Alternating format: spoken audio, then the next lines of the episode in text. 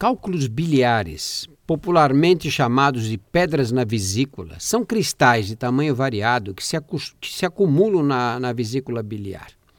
A vesícula é um órgão no qual a bile produzida pelo fígado se concentra e de onde ela é lançada na luz intestinal sob influência de determinados hormônios.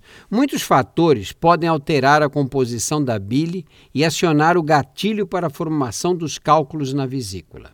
A elevação do nível de estrógeno, por exemplo, hormônio sexual feminino, explica a incidência maior desse distúrbio nas mulheres. Evitar dietas ricas em gorduras e carboidratos e pobres em fibras, manter o peso ideal e praticar atividade física ajuda a controlar o nível do colesterol e a prevenir a formação de pedras na vesícula, como são chamados popularmente esses cálculos.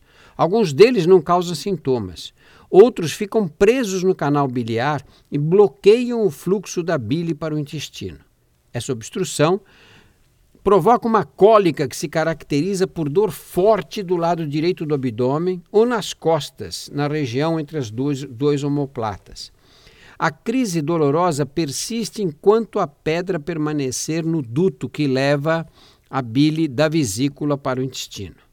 O tratamento pode ser feito à base de medicamentos que diluem o cálculo ou por ondas sonoras de alta frequência para fragmentá-lo, a fim de que seja eliminado mais facilmente se ele for constituído apenas por colesterol.